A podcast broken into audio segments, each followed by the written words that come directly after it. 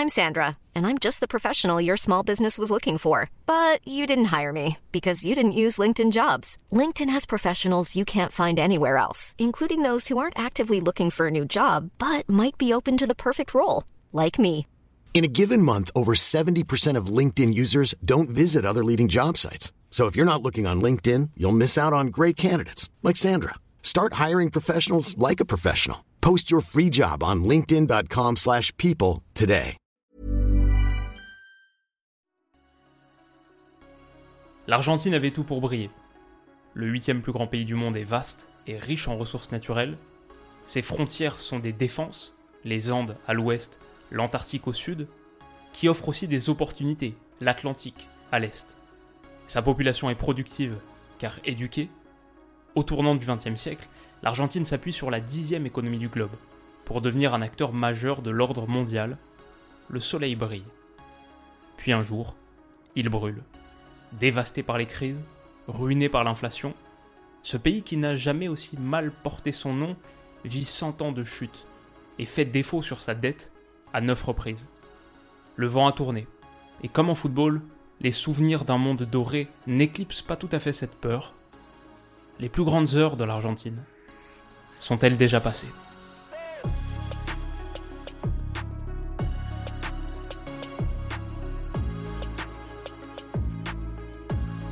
Les amis, bienvenue, j'espère que vous allez tous très bien et très content de vous retrouver pour ce nouvel épisode de Mondial, le sixième qu'on consacre donc à l'Argentine. Comme d'habitude, on démarre avec la même séquence, l'ambition. Quelle doit être l'ambition de la sélection argentine au Mondial dans un peu plus d'un mois? Bon, déjà, on peut regarder un petit peu du côté de l'histoire. C'est un pays qui a déjà remporté la Coupe du Monde, qui l'a remporté à deux reprises. Ça, c'était en 1978 face aux Pays-Bas, le premier sacre. Magnifique image, une de mes photos de football préférées de tous les temps. 78 et 8 ans plus tard, bien sûr, celle-là est pas mal non plus. euh, en 86 contre l'Allemagne, une des plus grandes Coupes du Monde de l'histoire, ça pour sûr. Donc deux titres mais cinq fois finaliste aussi. Ça, c'est quand même un truc important quand on parle de l'Argentine. En 1930, la, la, finale, la première Coupe du Monde perdue contre l'Uruguay. Une autre finale malheureuse en 90 contre l'Allemagne.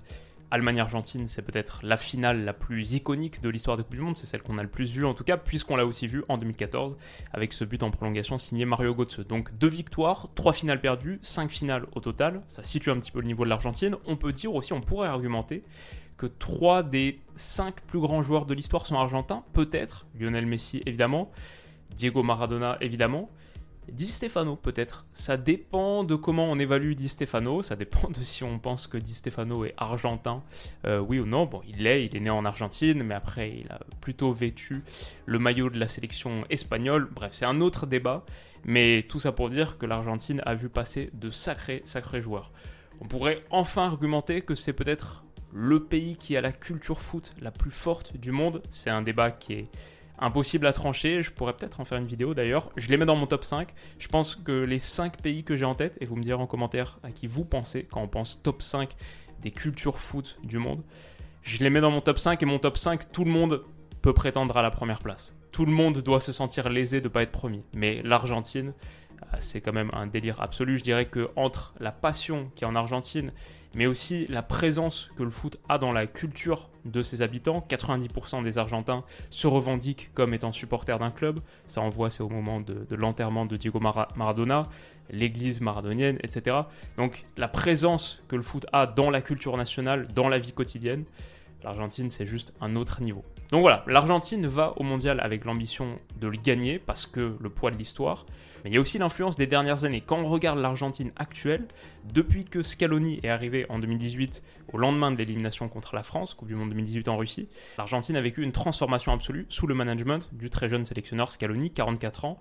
C'est une équipe qui, là, en ce moment, n'a plus perdu depuis juillet 2019. Depuis plus de 3 ans, pas de défaite. 35 matchs sans défaite. S'il n'y a pas de défaite en phase de groupe, et c'est probable, je dirais, ils battront le record de l'Italie de la plus grande série d'invincibilité de l'histoire du foot de sélection. Bon, au-delà de cette série, cette série a apporté quelques titres. La Copa América de 2021, on la voit ici, celle-là, elle compte tellement. La Finalissima aussi, ça c'était un tournoi qui a été un petit peu improvisé, la première édition entre le vainqueur de l'Euro et le vainqueur de la Copa América qui s'est tenu il y a quelques mois, victoire de l'Argentine contre l'Italie à Wembley 0-3. Donc il y a eu ces titres-là.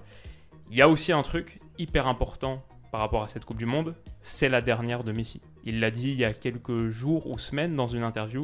Il a dit oui, à coup sûr, ce sera ma dernière. Et ses coéquipiers ont réagi en disant que voilà, ils veulent la gagner pour l'Argentine. Ils veulent aussi la gagner pour Messi, ça on l'entend tout le temps. C'est vraiment un motif récurrent. Cette sélection veut gagner une troisième Coupe du Monde pour l'Argentine, mais cette sélection veut peut-être plus que tout encore gagner la première Coupe du Monde de Lionel Messi. Donc voilà en gros l'ambition. L'Argentine va au mondial pour la gagner, et c'est très très lié au destin de cet homme. Et donc dans cette optique, voici la liste que Scaloni pourrait composer. On ne sait pas encore forcément, mais ça pourrait ressembler grosso modo à ça. Ça pourrait être du 4-4-2. En gros, Scaloni est toujours entre 4-4-2 et 4-3-3, mais sur les très gros matchs, contre le Brésil par exemple en Copa América et en phase de qualification, il a opté plutôt pour le 4-4-2, où il associait Lautaro Martinez et Lionel Messi en pointe. En gros, il y a vraiment trois jours offensifs clés majeurs, c'est Lautaro Martinez, Lionel Messi et André Di Maria. Le quatrième, c'est souvent Lo Celso, contre le Brésil par exemple. Euh, à chaque fois, c'était Lo Celso. Ça, c'est quasiment le 11 qu'il y avait contre le Brésil, avec aussi le tandem de l'entrejeu de Paul Paredes. C'est souvent ces deux gars-là aussi. Pour Lo Celso, on pourrait voir quelqu'un d'autre. On pourrait voir Papou Gomez par exemple, qu'on a vu de temps en temps. Euh, Paolo Dybala, s'il est remis de sa blessure, là je l'ai inclus dans la liste, mais honnêtement pour l'instant le pronostic c'est plutôt qu'il va rater le mondial. En gros il s'est blessé sur un penalty qu'il a transformé contre Lecce avec la Roma il y a quelques jours. Julian Alvarez aussi, la nouvelle pépite de City qui offre beaucoup de choses en sortie de banc. Donc le secteur offensif de l'Argentine, ça c'est super bien fourni, les deux Coréas, André et Joaquin également. Derrière, ça peut poser un petit peu plus question. Pour l'instant, j'ai inclus une charnière centrale, Lisandro Martinez, Christian Romero, que j'aime bien sur le papier. Pourtant, on a plutôt vu Otamendi à la place de Lisandro Martinez sur les derniers matchs. Christian Romero, à mon avis, fait partie des titulaires garantis. Sur les latéraux, c'est un petit peu plus la question. Je pense que Tagliafico sera titulaire et sans doute aussi Molina. Mais pour moi, aucun des deux apporte d'énormes garanties. C'est peut-être comme le Brésil qu'on a analysé il y a quelques jours, c'est peut-être là les zones de faiblesse de l'Argentine. L'intervalle central latéral droit, par exemple, est une zone de faiblesse récurrente. Attention à la fermeture du second poteau sur les centres, aussi un moment où les latéraux peuvent être incriminés. De manière générale, la défense des côtés face à des gars qui ont un petit peu d'accélération de percussion, l'Argentine peut se retrouver en difficulté à ce moment-là. Donc on verra ce que ça donne au niveau de la charnière centrale. Si c'est Otamendi, c'est pas forcément rassurant. Dans l'ensemble, je vois une équipe qui peut avoir du mal à gérer la vitesse en face et la profondeur alors que c'est une équipe qui pourtant aime presser et qui presse plutôt bien, qui récupère des ballons intéressants dans la moitié de terrain adverse. L'Argentine de Scaloni, en gros, c'est une équipe forte pression, forte possession, beaucoup beaucoup d'enchaînements de passes, la construction depuis l'arrière. Moi, ce que j'aime bien avec cette Argentine, quand je la regarde jouer, c'est que je trouve un petit peu des mécanismes d'une équipe sarrée, c'est-à-dire que cette volonté de construire depuis l'arrière en multipliant les passes et quelque part d'inviter un peu la pression adverse pour ensuite, une fois que la ligne de pression est battue, aller exploser. C'est pas une transition offensive parce que ça a toujours été une phase de construction. C'est pas comme si l'Argentine venait de récupérer le ballon, mais ça y ressemble parce que c'est une phase d'attaque extrêmement rapide dans la profondeur avec la mobilité des joueurs offensifs. Dans ce registre, bien sûr, j'aime beaucoup ce que fait Messi pour décrocher, pour porter le ballon. C'est pas le joueur qui a la plus grosse vitesse pure, mais il n'y a pas grand monde qui bouge plus vite avec ballon que lui, et c'est ça qui compte en foot. Mais au-delà de Lionel Messi, celui que j'aime beaucoup, c'est Lautaro Martinez. Je trouve qu'on le voit avec l'Inter, ce qu'il apporte avec Simone Inzaghi, c'est-à-dire sa capacité à même recevoir des ballons très verticaux, parfois en hauteur, pour se retourner et mettre beaucoup de vitesse dans le jeu il a par exemple un très bon sens de la passe, super déplacement, bonne capacité physique pour tenir le ballon et ensuite se retourner. Bah ça ce qu'on voit de Lautaro Martinez avec l'Inter, on le voit aussi avec l'Argentine et ça amène des ballons du but pour l'Argentine, notamment sur la finalissima, un but en l'occurrence. Donc ouais, j'aime bien cette Argentine, je trouve que au-delà des individualités, collectivement elle est aboutie. J'aurais peut-être des doutes défensivement sur la défense des côtés, même la charnière parfois peut être prise un peu à revers. Heureusement, il y a un truc super positif pour l'Argentine, c'est le gardien Emiliano Martinez, 30 ans, qui a fait une Copa América fantastique, vous vous en souvenez peut-être, sur sa ligne, mais aussi les séances de tir au but, notamment celle contre, bien sûr, la Colombie en demi-finale, où il a été légendaire. C'est, je pense, une des plus grandes séances de tir au but de l'ère moderne pour un gardien, une des plus belles performances individuelles pour un gardien, totalement rentré dans la tête de ses adversaires. Ouais, Martinez, pour la garantie qu'il apporte, partira titulaire, c'est sûr, et Messi l'a qualifié de quoi? De monstre, de phénomène Il y a vraiment quelque chose avec Emiliano Martinez et ça fait plaisir. Moi, c'est un gardien que j'aime beaucoup. Donc, lui peut compenser les petites bévues de la ligne défensive, ce qui fait que grosso modo, l'Argentine encaisse peu de buts. On parle d'une ligne défensive qui peut être un peu poreuse, souffrir dans la profondeur face à de la vitesse et de la percussion, c'est vrai. Mais sur les chiffres, ils encaissent assez peu de buts. Je crois 7 sur les 21 derniers matchs, quelque chose comme ça. Donc voilà, c'est à peu près comme ça que l'Argentine joue. Avant de passer en revue les contributeurs individuels sur le banc des remplaçants, une dernière chose que je peux dire niveau collectif, c'est qu'une des raisons pour lesquelles l'Argentine de Scaloni fonctionne mieux que les précédentes, à mon sens, c'est que Messi est mieux intégré dans ce collectif. Alors déjà, il marche sur l'eau, on sait, il fait un super début de saison avec le PSG, c'est aussi vrai avec l'Argentine, il a claqué 9 buts sur ses 3 derniers matchs, un quintuplé par exemple sur un des matchs de préparation contre l'Estonie. Mais au-delà de ça, si on regarde les chiffres en 2018, sur les matchs de qualif Coupe du Monde 2018, il avait 37 passes tentées par 90 minutes. En 2022, il en a 51. Il est beaucoup mieux intégré dans le collectif argentin. Il a moins besoin de faire la différence tout seul. Du coup, il est plus amené à partager. Ça le rend meilleur, ça rend la production de l'Argentine meilleure, ça rend aussi cette équipe beaucoup plus difficile à défendre. En tant qu'adversaire, tu te focalises plus uniquement sur Lionel Messi. C'est pas ça le plan A, B et C de l'Argentine, qu'il est donc un peu plus facile de contrer, facile entre guillemets ça rend cette équipe plus difficile à défendre et plus performante dans l'ensemble. A voir maintenant ce qui peut être apporté en sortie de banc. On a parlé grosso modo des options sur le plan offensif. Au milieu de terrain, Alexis McAllister de Brighton en tant que 6, pourquoi pas, il a joué quelques matchs. Bien sûr, le petit Enzo Fernandez, dont j'ai beaucoup parlé récemment, que j'aime bien. Facundo Medina, je l'ai mis là, je ne sais pas s'il fera la Coupe du Monde, c'est juste que lui, c'est bien sûr le défenseur central de Lens. Je ne sais pas si euh, pour l'instant il y a vraiment une option qui se distingue pour une doublure en tant que latéral gauche. Un petit peu comme le problème du Brésil à droite. Hein. On s'en souvient, peut-être que le Brésil va prendre finalement 5 centraux au lieu de 4 parce qu'il n'y a pas vraiment de doublure potable au poste de latéral droit. Pour l'Argentine, pour l'instant, je ne sais pas qui sera pris à gauche.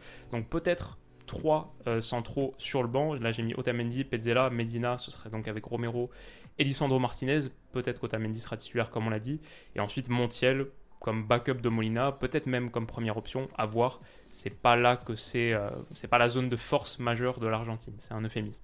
Donc voilà en gros pour la composition. Mon avis final sur la question maintenant, que va faire l'Argentine à la Coupe du Monde? Est-ce que l'Argentine va remporter le mondial?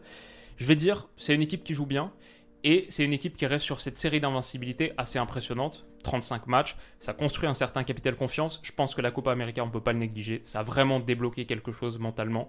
Ça aussi, ça pourrait beaucoup jouer. La finalissima aussi, je pense, pour lever tout potentiel complexe d'infériorité envers les sélections européennes, peut-être, qui peut être nourri parfois. Bon, bah, quand tu vas gifler le vainqueur de l'Euro 0-3 en Europe, en plus, à Wembley, ça lève un autre doute.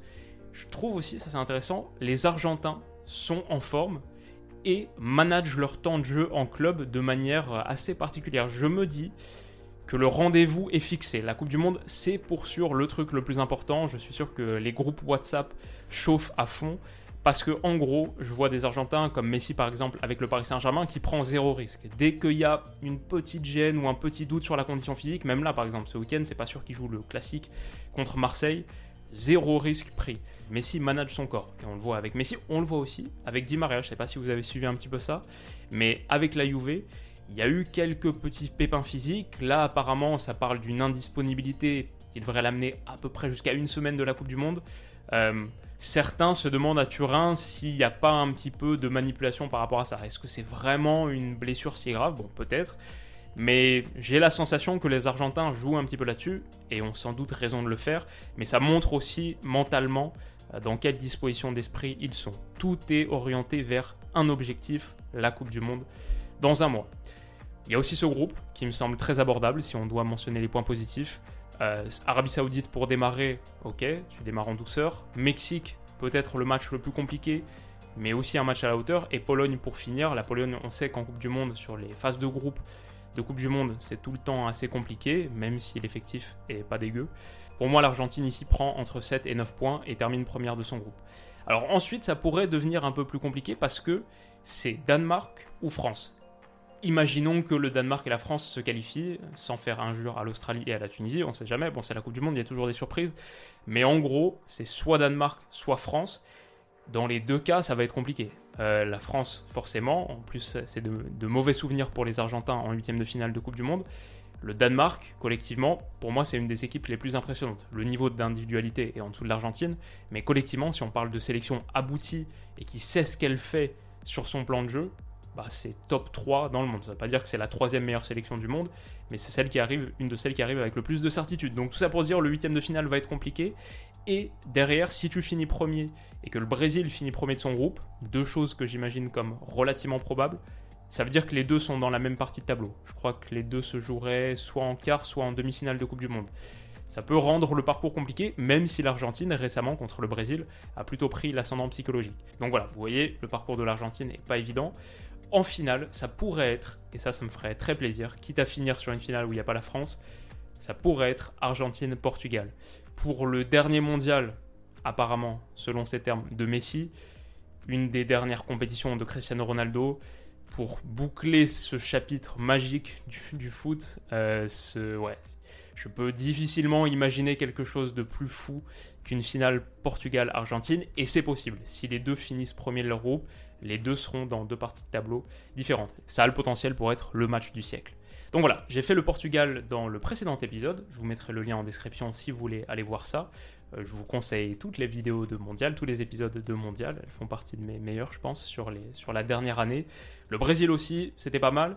Donc où est-ce que je place l'Argentine par rapport à ces cadors-là, les cadors qu'on a évoqués pour l'instant, Brésil et Portugal, ça n'a pas vraiment changé par rapport à la vidéo que j'ai faite avec Stan il y a un moment où je mettais l'Argentine top 2 de mes favoris. Et maintenant, en l'ayant analysé un petit peu plus en profondeur, j'ai envie de dire attention à l'Argentine. Peut-être même un petit peu au-dessus du Brésil, je sais pas.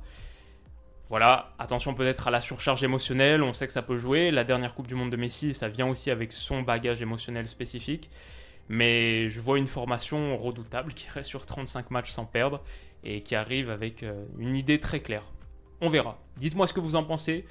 L'Argentine va gagner le mondial. Je vais dire, c'est vraiment possible. Top 2 des favoris. Je peux pas aller plus loin que ça, mais dites-moi vous et n'hésitez pas à vous mouiller également. Merci à vous de votre soutien sur cette vidéo. Moi, je vais filer là pour faire le montage, une nuit de montage qui m'attend, mais au bout, il y aura une vidéo qui, j'espère, vous plaira beaucoup. Si c'est le cas, n'hésitez pas à mettre un petit pouce bleu, à vous abonner à la chaîne pour pas rater toutes les suivantes. Et de notre côté, on se retrouve dès demain pour deux vidéos, l'analyse du classico et l'analyse du classique Sacré Dimanche de foot. Prenez soin de vous et de vos proches, passez un excellent week-end et on se dit à demain. Bisous.